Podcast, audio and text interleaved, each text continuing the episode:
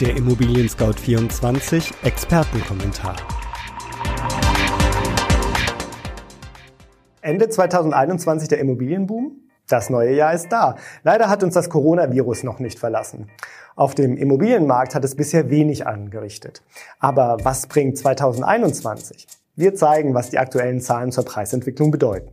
Die Preise haben sich in den meisten Regionen stabil entwickelt. Der gefürchtete Preisverfall ist ausgeblieben. Da kann man schon forsch werden, so wie die Bausparkasse Wüstenrot, die eine Prognose der Immobilienpreise bis 2025 wagt. Und wie sehen diese Entwicklungen aus?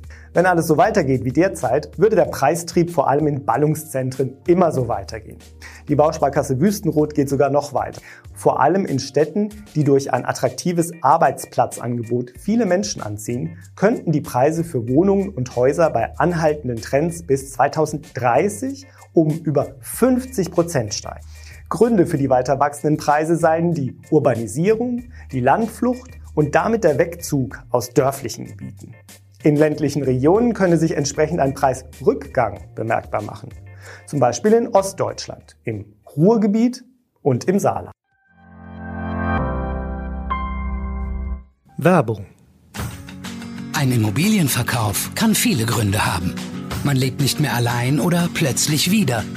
Man will endlich einen Garten oder endlich keine Gartenarbeit mehr. Kinder kommen oder die Kinder gehen. Verkaufen Sie dann besser mit Makler. Für einen stressfreien und schnelleren Verkauf zum optimalen Preis. Den passenden Profi finden Sie beim Marktführer auf immoscout24.de. Besser verkaufen.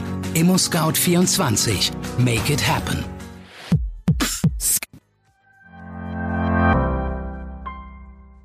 Zu den drei wichtigsten Einflussfaktoren zählt die Bausparkasse die Zinsen, das Einkommen und die Bevölkerungsentwicklung.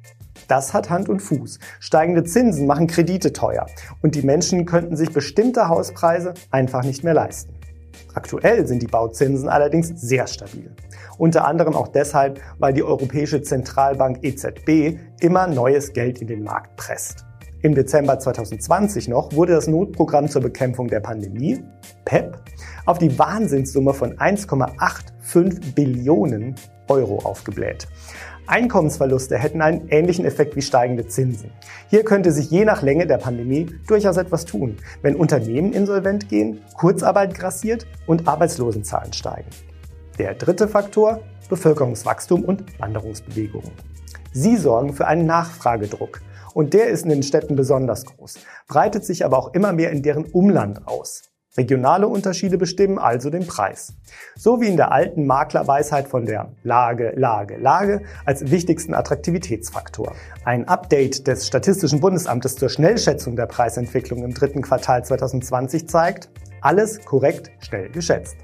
Auch die endgültige Statistik für den genannten Zeitraum zeigt nun 7,8 Prozent durchschnittliche Preiswachstum über alle Kategorien Ein- und Zweifamilienhäuser und Eigentumswohnungen im Vergleich zum gleichen Quartal 2019. Man lese und staune, im Corona-Jahr war das Wachstum tatsächlich höher als in den meisten Jahren zuvor.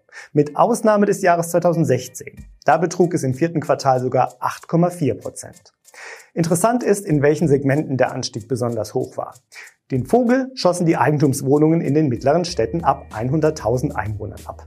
Hier ging es bei den Preisen bis zu 10,2 Prozent in die Höhe. Auf dem Land dominieren die Häuser. Ihre Preise erhöhten sich in diesen Gebieten um 9,7 Prozent.